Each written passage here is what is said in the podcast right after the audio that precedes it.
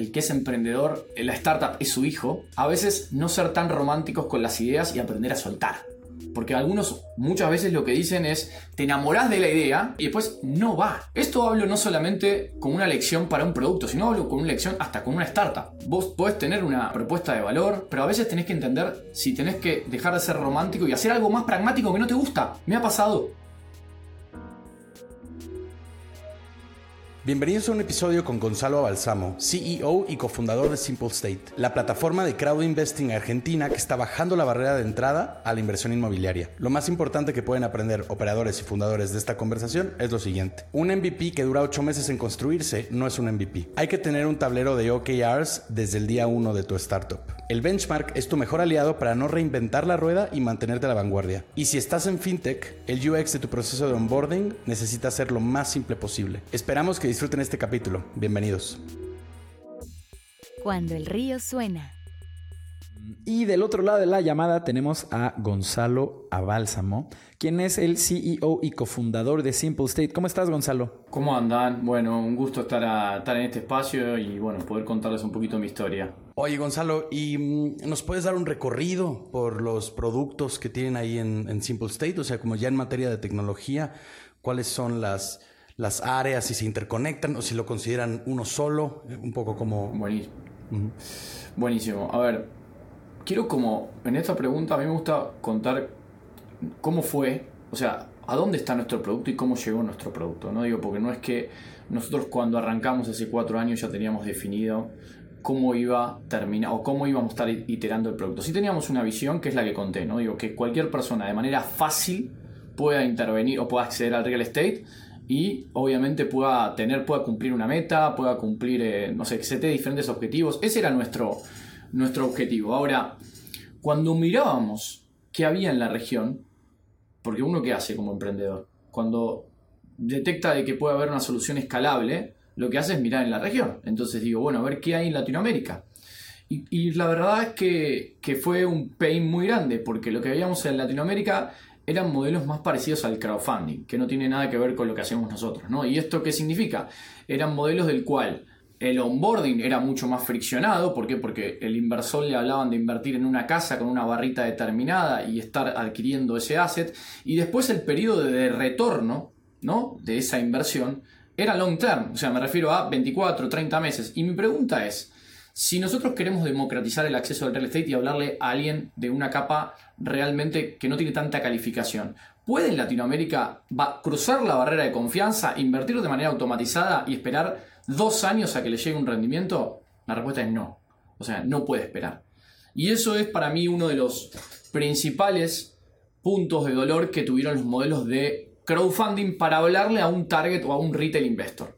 Nosotros lo que hicimos fue, bueno, ¿qué podemos hacer? ¿Cómo podemos iterar nuestro producto para generar una simplicidad ¿no? y que alguien invierta como si fuera en una exchange o en una wallet o como un mercado pago? Y por otro lado, tener liquidez y flexibilidad para que uno pueda invertir desde la moneda local de su lugar. Eso también es una ventaja. En Argentina, por ejemplo, vos invertís en tu moneda local y después te dolarizás. Entonces, y, en base a eso también después tengas acceso a rendimientos mensuales y después los parkings nuestros son parkings relativamente accesibles. Hoy tenés un producto, y ahora me, voy a este producto, del cual a los tres meses vos podés salir si querés.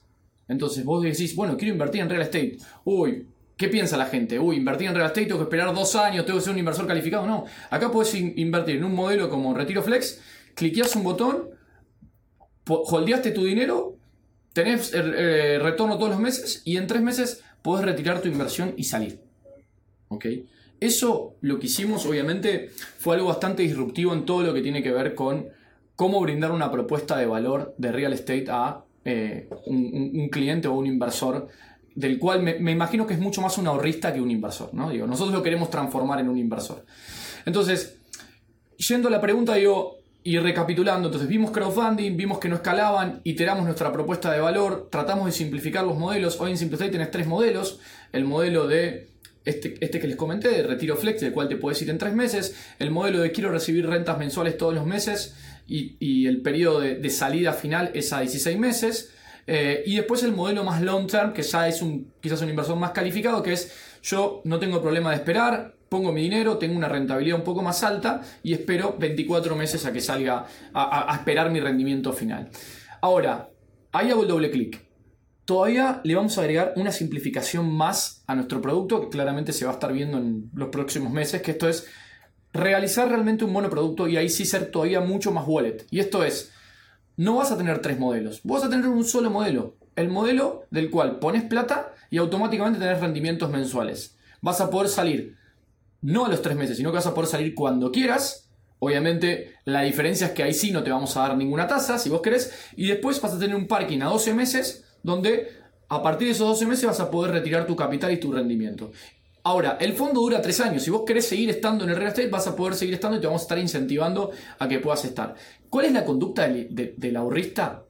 Es que cuando conoce el producto, cuando confía en el producto, realmente la salida es ínfima, porque todos sabemos de que el que se queda en real estate, tarde o temprano, o mejor dicho, puede tener alguna crisis aleatoria, pero siempre la curva corrige y en el tiempo y en el, y en mediano largo plazo siempre va a terminar ganando. Entonces nosotros tenemos que estar educando a ese cliente. Es por eso que ahora estamos simplificando a este monoproducto para que se olvide de elegir algún modelo, sino que aloje su dinero y automáticamente mensualmente reciba su renta y con eso va a poder cumplir metas que nosotros le vamos a estar predeterminando, porque mucha gente no sabe para qué, o mejor dicho, no tiene tan seteado para qué utilizo mi dinero. Y nos damos cuenta que el joven que nos invierte a nosotros Muchas veces dice, ah, pero me gustaría pagarme mi gimnasio, mis expensas, me gustaría irme de viaje, me gustaría mi retiro jubilatorio, ok.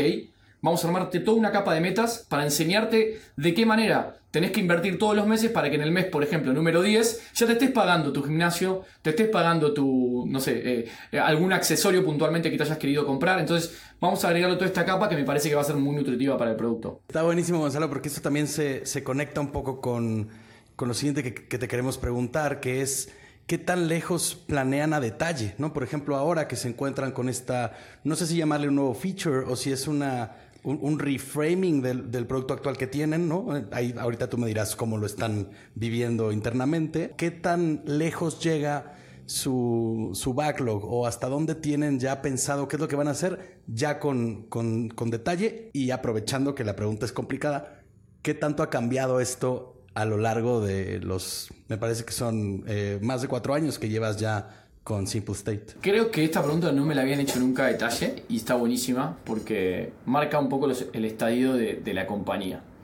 A veces creo que un error, eh, de, un error bastante primario de, un founder es querer planificar o querer armar un roadmap hiper robusto. Esto no quita de que vos tengas una visión de compañía, ¿no? Digo, la visión de compañía tiene que estar, nosotros la tuvimos del minuto uno, pero otra cosa es, bueno, ¿cómo voy a ejecutar esta visión y cómo voy a armar un roadmap a largo plazo? Y después, ¿qué es lo que le pasa? Porque acá es donde cada uno tenemos que... A mí me gusta ser bastante pragmático, ¿no? Sacarnos las caretas se le dice a, ser realistas.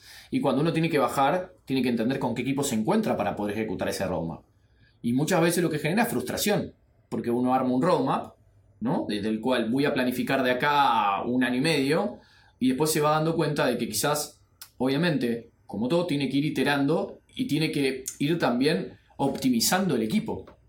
Entonces, digo, yo estoy totalmente agradecido de lo que hicimos hasta ahora. Digo, creo que hicimos algo bastante relevante en la región. Digo, no me quiero ni meter en, units economics y en números, pero digo, realmente hoy somos la plataforma líder en microinversiones de real estate, pero por lejos, a nivel transaccionalidad y recurrencia. Pero yendo y metiéndome un poquito en tu pregunta, yo creo que recién ahora estamos empezando a armar un roadmap. Por ejemplo, este quarter planificamos todo el roadmap hasta el año, hasta el 2024, hasta fin del 2024.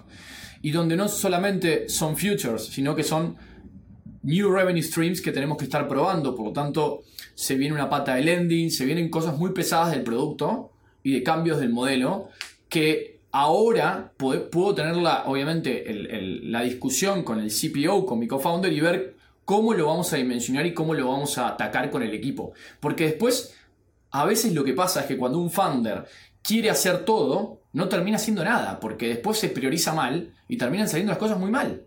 Entonces a veces hay que atacar la ansiedad. Entonces eso es uno de los principales aprendizajes que tuve, ¿no? Digo, hoy es como que me sereno un poco más, yo tengo diferentes herramientas donde voy trabajando mi, ansiedad para ir modelando el producto y después tengo una, una conversión high level y una vez que estamos definidos, Ahí sí, obviamente, armamos y diseñamos el roadmap de producto y quiénes pueden estar atajando eh, con los diferentes squad eh, esas iniciativas. Yo creo que esto que mencionas deja ver cómo, bueno, yo creo que es una empresa que desde el principio tenía muy claro el, problema que había que resolver, ¿no? Pero es casi siempre en, los, las etapas tempranas de una empresa que todo es mucho más ágil y casi casi que semana con semana puede cambiar la prioridad del equipo de desarrollo. Pero una vez que ya tienes una buena base y muy bien identificado el problema e incluso ya un abanico de opciones, de soluciones entre las que tienes que escoger, es donde ya cabe una planeación mucho más a largo plazo, como de esta que mencionas, donde pues ya hasta finales de 2024 saben qué es lo que van a estar desarrollando. Y aquí, Gonzalo, también nos encantaría preguntarte ¿Qué es lo que miden en su producto o en, sus funcionalidades actualmente? ¿Cuáles son los OKRs que alimenta su producto eh, en Simple State? Creo que es fundamental para cualquier compañía, digo, por más early o no que estés, tener definidos tus OKRs y KPIs. A mí me ha pasado de que ha ingresado gente eh, y, talentos en un estadio mucho más avanzado que Simple State y me dicen, no teníamos este framework de OKRs y de KPIs eh, como, como, lo tiene avanzado Simple Nosotros desde el inicio medíamos y armamos un gran tablero de OKRs. Ahora, eso lo fuimos mejorando, optimizando. Hoy claramente tenemos un, data studio donde tenemos obviamente toda esa info para que vos, para que cualquier parte del equipo la puedas estar monitoreando. Pero yendo a los OKRs más importantes que tiene el producto en este año, ¿no? porque el año que viene claramente van a empezar a cambiar, son a nivel producto, nosotros tenemos un producto que tiene que generar recurrencia. Porque nosotros entendemos de que el primer ticket a nosotros es un ticket que se corta de manera rápida, pero con un bajo costo, o sea, con un ingreso bajo en esa inversión. Por lo tanto, lo que tenemos que entender es, primero, cuánto automatizamos ese ticket. El OKR de automation es muy importante. Digo, cuánto, porque digo, si yo no tengo medido cuánto está automatizado en mi plataforma ese ticket, no puedo escalar. ¿Y por qué digo esto? A un doble clic por si no se entiende. Yo hoy, vos, tenés la posibilidad en Simple State de autogestionarte. Ahora, si vos necesitas invertir de un monto determinado para arriba, sí tenés un equipo de sellers que te atienden y que son mucho más calificados. Pero sí no tenemos que sacar el foco de que muchas veces, ¿qué es lo que, a veces cuando el producto está iterando, ¿qué es lo que pasa? La persona quiere ir a hablar con el asesor, porque es mucho más fácil que el asesor le cuente. Bueno, acá el trabajo que hicimos en Simple State fue yo necesito una métrica muy clara de automation y con eso voy a probar de que el producto le está respondiendo al usuario, porque evidentemente si yo automatizo más, quiere decir que ese problema lo estoy resolviendo. Y esa es una métrica que la medimos muy fuerte eh, mes a mes, o sea, por quarter, no digo, pero es una métrica muy, muy enfocada a producto. La otra métrica enfocada a producto tiene que ver con el recurrence payment, ¿no? Digo, cuánta recurrencia tiene el cliente, ¿no? En un periodo determinado en el producto. Si el producto no genera recurrencia, evidentemente nos está faltando una propuesta de valor mucho más fit con el cliente, porque ¿qué nos pasa? en su momento lo que veíamos era, mucha gente nos iniciaba y nos nos daba el primer ticket, el voto de confianza, como nosotros le decimos. Y después se quedaba. Y hacíamos research. ¿Y se quedaba por qué? ¿Porque no tiene más plata? ¿O porque no terminaba de entender la, propuesta de valor? No, porque básicamente no terminaba de entender la propuesta de valor. Entonces fuimos iterando el producto hasta encontrar en, en ese OKR de, bueno, yo tengo que tener un recurrence payment de X. Entonces ahí definimos métricas claras también con el, con, con el squad de recurrencia. Nosotros tenemos un squad de acquisition dentro del producto y un squad de recurrencia. El squad de acquisition mide los new clients, mide el automation, eh, mide el GMB y por otro lado está el squad de recurrencia que lo que mide es la automatización, la recurrencia, el period, o sea, todos esos, esos OKR se miden dentro del squad de recurrencia. Pero lo que hicimos claramente es ponerlo en la troncal de producto. Antes lo teníamos en marketing, hicimos un pequeño rediseño y hoy tenemos una visión full product, ¿no? Donde eso vela el producto. Está muy interesante esto que nos dices ahora, Gonzalo, porque justo otra cosa que te queríamos preguntar es cómo organizaban un poco los equipos, ¿no? Claro, porque esto habla mucho de cómo se ve una compañía a sí misma, ¿no? Y cómo organiza sus recursos si es alrededor de funcionalidades de tipos de usuarios, de no si está segmentado o si es como en este caso, cuál de, las, de las etapas de entrega del usuario hacia el producto, ¿no? Lo cual nos parece muy interesante. ¿Cuántos squads tienen en total? Hoy, esto es relativamente nuevo, desde que la llegada de Ariel, que es nuestro nuevo, nuevo CPO, en verdad CPTO, porque tiene la parte de tecnología y producto, lo que hicimos fue sacar del encuadre, antes marketing tenía un squad puntualmente de, de acquisition muy fuerte y ahí tenías mini, mini squad, uno de activation y, otro de recurrencia. Y hoy esta troncal pasa exclusivamente a depender del producto. ¿no? Entonces vos tenés un squad de acquisition que le responde al producto.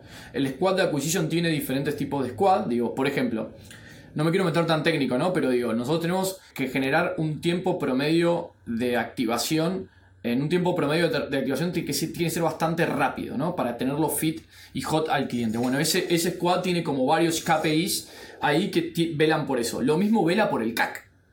O sea, que, es muy importante, porque, a ver, nosotros siempre dijimos lo mismo. Nosotros vamos a crecer y ser una compañía que quiere ser disruptiva, pero con los pies sobre la tierra. Hay algunas compañías que no son así y que dicen, bueno, dentro de cuatro años mi LTV sobre CAC va a ser 3 o 3.5. Entonces, acá no.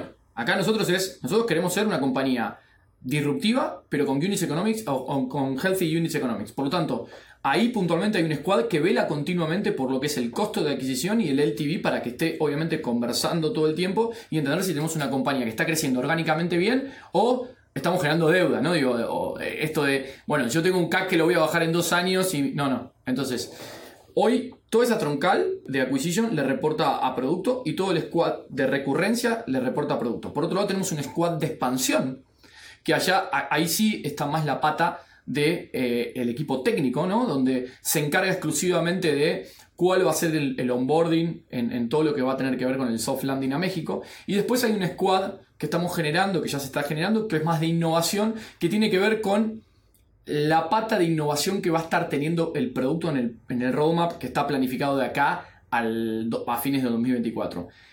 ¿Por qué hicimos esto? Porque el squad de recurrencia y el squad de, acquisition tienen que estar, casi te diría, mirando la operación del quarter. No tienen que estar desviados en tener un roadmap de producto donde le agregamos, no sé, por ejemplo, un, nuevo revenue stream que sea lending. Entonces, esos squads miran eso. Y después, por otro lado, tenés otros squads que miran más el mediano y largo plazo.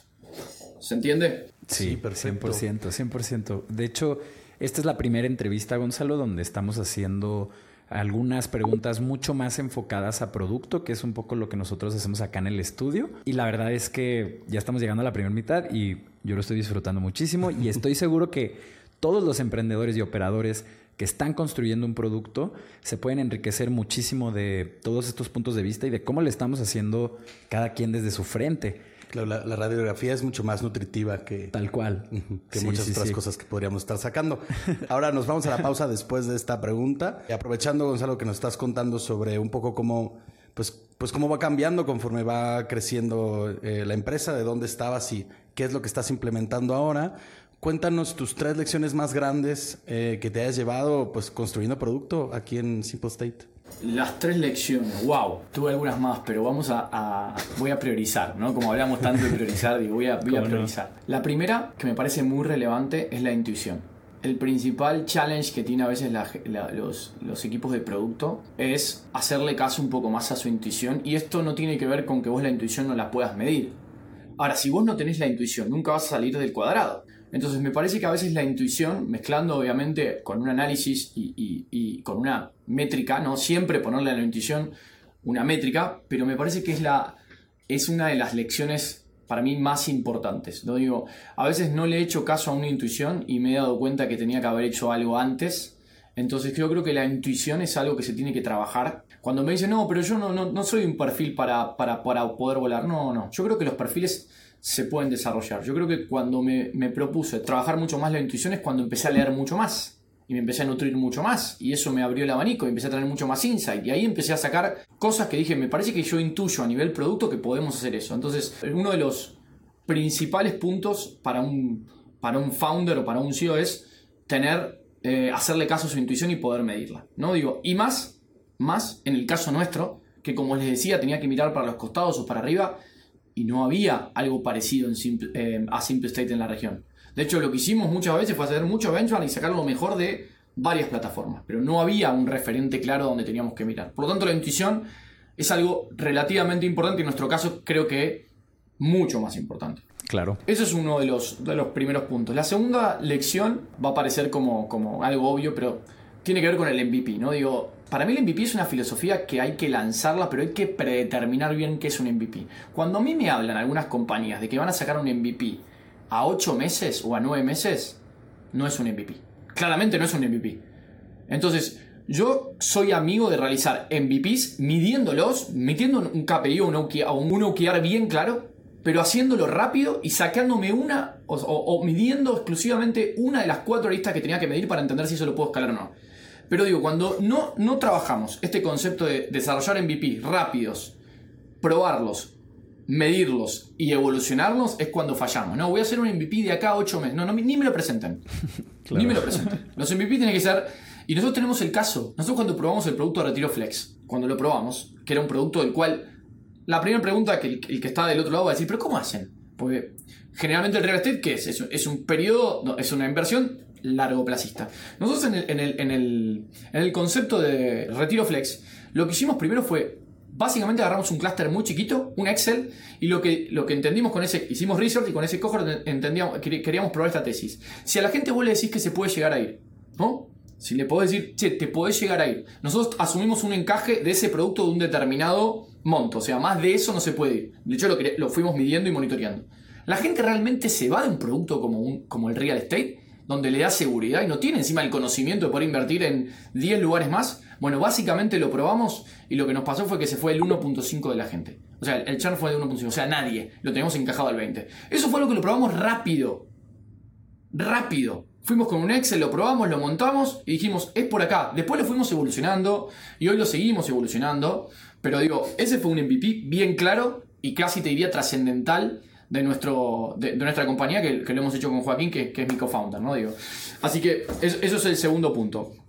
Y el tercero, que es el que más cuesta, y más cuesta porque el que es emprendedor, la startup es su hijo, es a veces no ser tan románticos con las ideas y aprender a soltar. Porque algunos muchas veces lo que dicen es, te enamorás de la idea, probás la idea, haces el research de tu idea, y después no va no va, no, no, no, no termina siendo o no termina teniendo el impacto. Cuando esto hablo no solamente como una lección para un producto, sino hablo con una lección hasta con una startup. No digo, vos podés tener una, propuesta de valor, la podés iterar, la tenés que, obviamente, eh, iterar un montón y antes de bajar los brazos tenés que hacer un montón, pero a veces tenés que entender si tenés que dejar de ser romántico y hacer algo más pragmático que no te gusta. Me ha pasado. Me hubiese gustado ir por acá el producto, pero la verdad no responde este, este target hay que hacer esto. No, pero es más lindo contarle un cuento por este lado. Yo creo y estoy convencido. Bueno, pero evidentemente no funciona. Entonces a veces hay que hay que dejar de ser románticos con, lo que uno piensa. Eso tiene que ver yo ahí, cuál es el accionable. Porque a mí me gusta siempre trabajar, de, siempre le estoy contando de lecciones y accionables. Esa lección, ¿cómo se trabaja? Coaching. Ego. Ego puro. Coaching. Yo trabajo coaching con, con de, que trabajo en coaching de, compañías, de startup, exclusivamente mi coach viene de startup, hace un montón. Por lo tanto, me, enseña a tener un panorama y me ayuda, obviamente, a, combatir el ego que todo el mundo tiene, ¿no? Digo, en, mayor o menor medida, pero digo, eso es muy importante. Entonces, son como las tres lecciones que para mí son muy relevantes a la hora de, poder emprender o, obviamente, sí, te diría para la vida, pero para emprender, obviamente, a esta escala eh, donde uno quiere llevar la compañía, creo que son fundamentales. Fantásticas lecciones, yo creo que son muy útiles para toda la gente que nos esté escuchando. Vámonos al corte de este programa, aunque me encantaría seguir eh, sobre estos puntos, pero tenemos otras preguntas más interesantes del otro lado de esta pausa.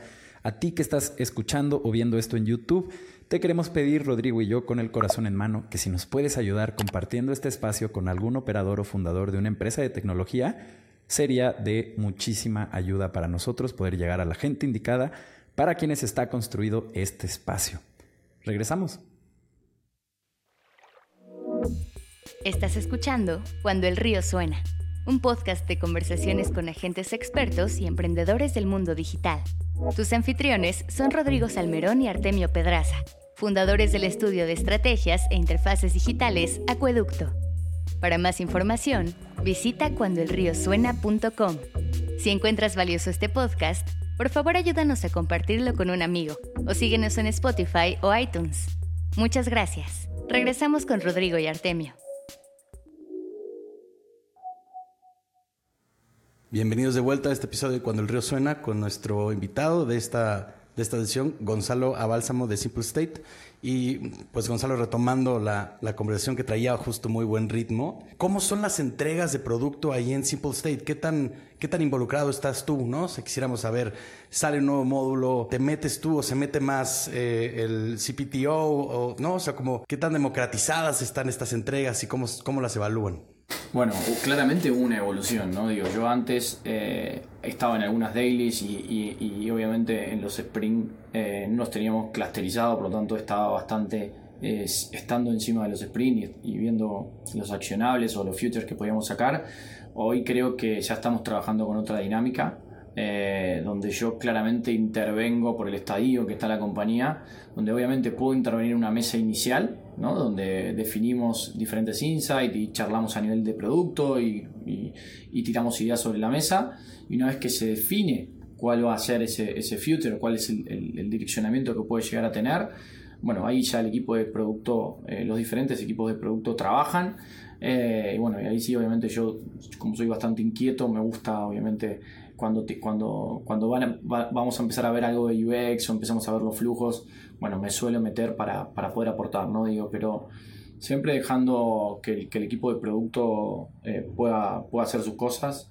Sí, obviamente soy bastante, soy un founder que me gusta estar activo, no soy un founder del cual me alejo del producto, digo, me tiro, cada, yo siempre digo lo mismo, digo, a veces lo hago eh, eh, en su, por ejemplo, hace 3, 4, 5, 6 meses atrás eh, mi función era otra, hoy al tener un CPTO claramente estoy aprendiendo también a, bueno, evidentemente que hay un, perfil y una persona del cual eh, estoy confiando y estoy delegando un montón, entonces también es un aprendizaje para mí. A veces es como que me gustaría estar metiéndome y digo, no, no, no, eh, acá me parece que ya habíamos definido habíamos definido estos sprints y se tienen que resolver de esta manera. Así que va a depender un poco del estadio. Mi estadio es el que les acabo de contar, o les acabo de contar recién. Fenomenal. Sí, ¿no? Y, justo creo que es un gran ejemplo de cómo lo que se necesita para arrancar una empresa son estos perfiles generalistas que están un poco en todo, pero ya para escalar una empresa se necesitan especialistas en cada uno, en cada una de las áreas en las que se está repartiendo el trabajo. Gonzalo, esta es una pregunta que es la primera vez que la hacemos y me emociona mucho qué es lo que, qué es lo que se puede sacar de ella, de cada empresa que, que nos la responda. ¿Qué dirías tú que es único respecto a la forma en que están construyendo producto ahí en, Simple State? Wow, único. Yo creo, por la experiencia que tengo a nivel producto y lo que me ha tocado, en los diferentes productos que me ha tocado estar, yo creo que nosotros como compañía hacemos mucho, mucho, mucho benchmark. O sea, esto es eh, casi todas las plataformas eh, que tenemos hoy, tanto fintech, proptech que nosotros escuchamos y que, tenemos, las probamos y, probamos el flujo UX de punta a punta. Y yo creo que antes de presentar alguna iniciativa, primero lo que hacemos es meternos mucho en ese benchmark ¿no? y estar continuamente al tanto de cuáles son los nuevos lanzamientos de las nuevas, de, las nuevas aplicaciones o, puntualmente plataformas de productos que, que sean o, que tengan fit con lo que nosotros queremos visionar, ¿no? con lo que nosotros queremos plasmar. Yo no vi en muchas compañías que haya tanto benchmark de mercado y que haya tanta prueba, tanta, tan, tanto, tanta prueba puntualmente como, como es en Simple Yo creo que eso es una característica especial de Simple State. De hecho, después mapeamos lo mejor y por eso es que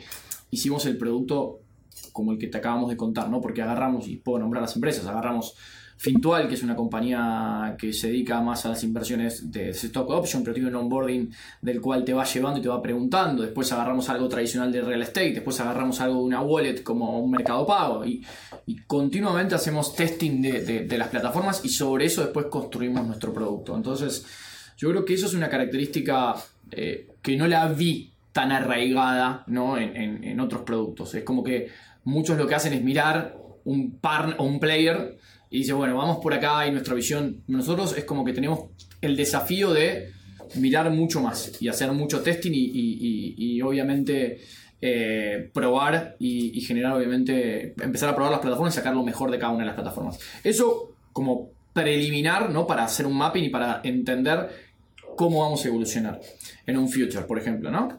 Ahora, el segundo punto es el tema de UX. Y acá creo que a ver, nosotros puntualmente tenemos un desafío muy, muy grande a nivel UX. O sea, yo creo que puntualmente todas las plataformas fintech tienen que tener una experiencia del usuario muy, muy, muy simple. Y esto es, uno lo dice y parece fácil, pero es lo más difícil. Es lo más difícil que hay. Y creo que nosotros fuimos iterando todo el tiempo, como tuvimos, poner tres productos. No digo, ahora lo ven ustedes en renta mensual. Pero no había alguien que haya puesto tres productos. Ponían su casita, el departamento, la gente entraba, miraba la barrita, no entendía nada, el retorno. ¿Qué es esto? Quiero hablar con alguien. Y obviamente terminaba convirtiendo, pero otro tipo de ticket. Nosotros tuvimos que entender de qué manera podemos trasladar algo que le sea, que le sea muy fácil y que tenga confianza para automáticamente poder automatizar ese proceso.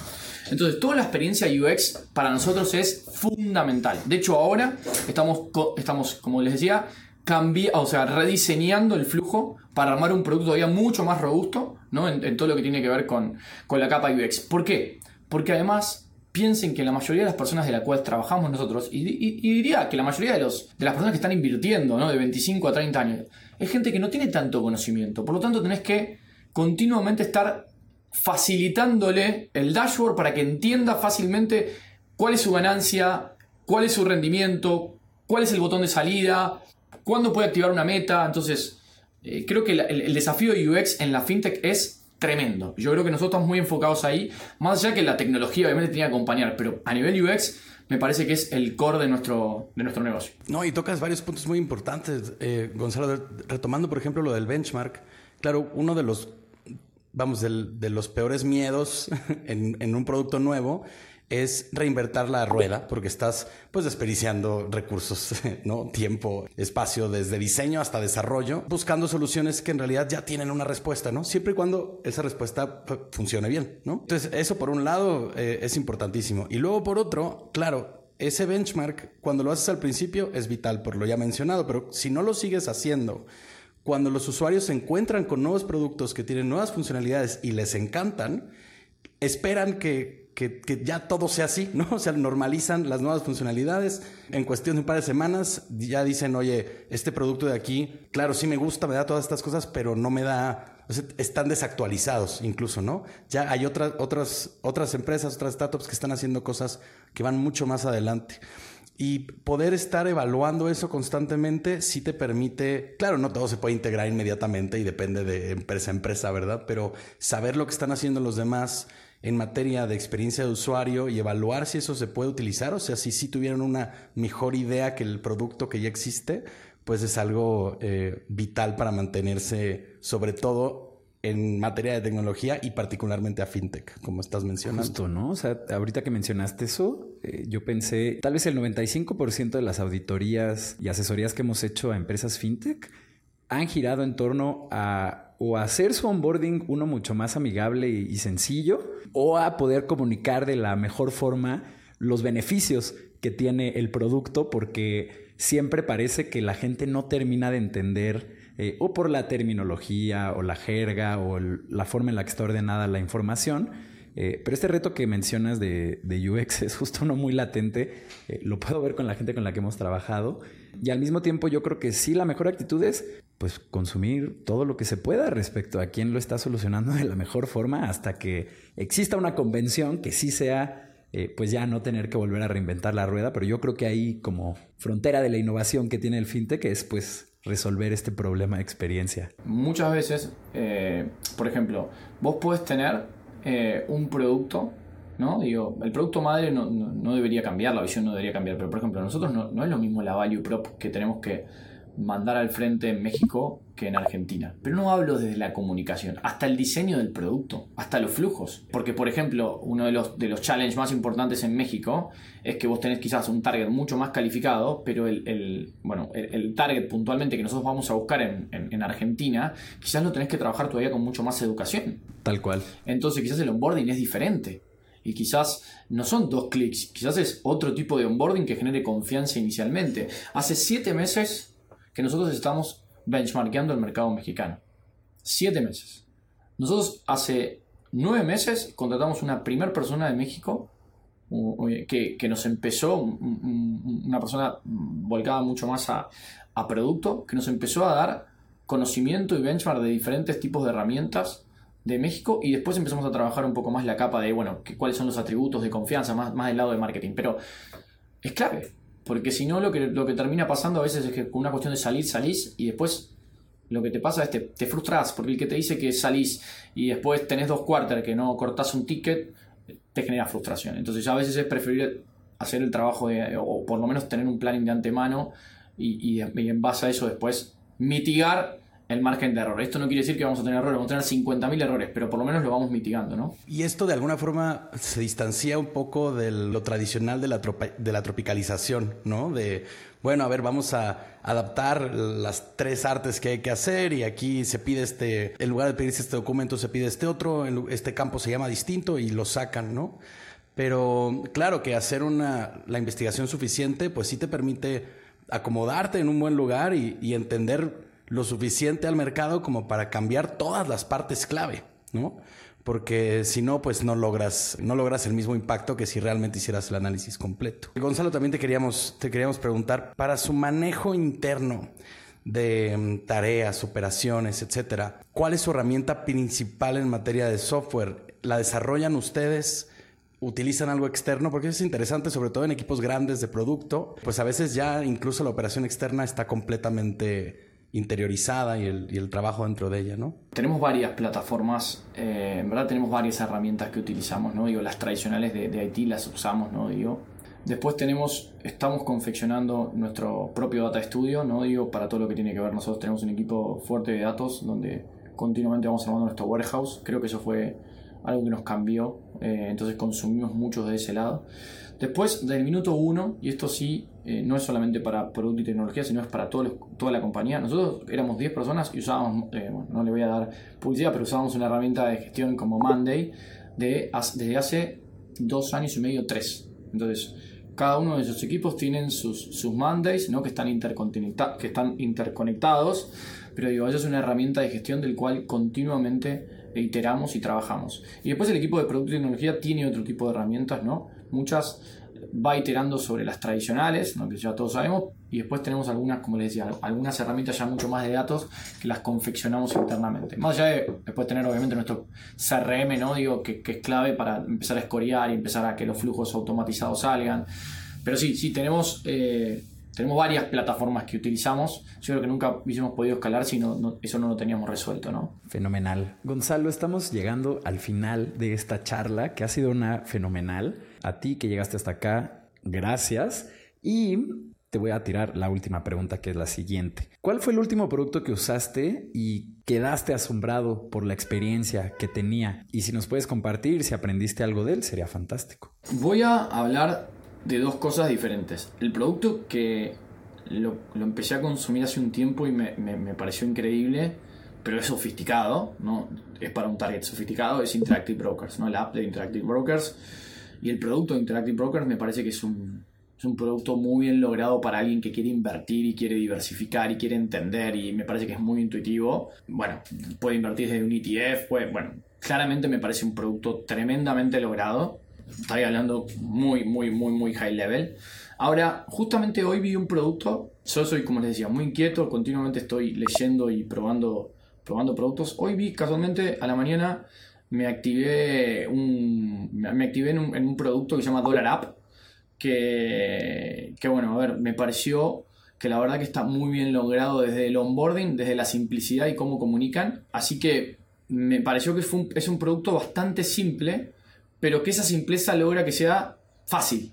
Así que creo que es un producto del cual me, gustó muchísimo la simpleza de cómo la comunican. Por lo menos en el mercado argentino, que todos piensan en dólares. Entiendo que es una compañía que después la estuve researchando y ya la conocía, pero bueno, eh, van a tener vuelo regional, pero me pareció muy dinámico y, fácil el producto, ¿no? Digo, para poder utilizar. Fenomenal, pues ahí lo tenemos. Estamos llegando al final de este capítulo. Muchas gracias a todas las personas que se quedaron hasta este momento de la conversación. Y de igual forma, como anuncio parroquial, siempre tenemos que pedirles que por favor nos ayuden compartiendo este espacio con alguien a quien pueda servirle, quien sea que esté eh, pensando en arrancar una empresa, quien sea que ya la haya arrancado. Aquí hay recursos para gente que está en su ronda semilla, en la serie A, ya a punto de salir a bolsa eh, o de ser adquiridos. Así que por favor ayúdenos a llegar a la gente indicada para que este recurso les sirva. De igual forma, estamos en el marco promocional de nuestra conferencia LATAM Startup. Este va a ser un espacio en el que justo vamos a reunir a muchas personas de nuestra red y otras que no han venido al podcast para que nos cuenten las mejores prácticas y experiencias que se pueden tener para construir un negocio saludable de Internet de las personas que los están construyendo hoy en día en Latinoamérica. Sin más que agregar, nos vemos a la próxima.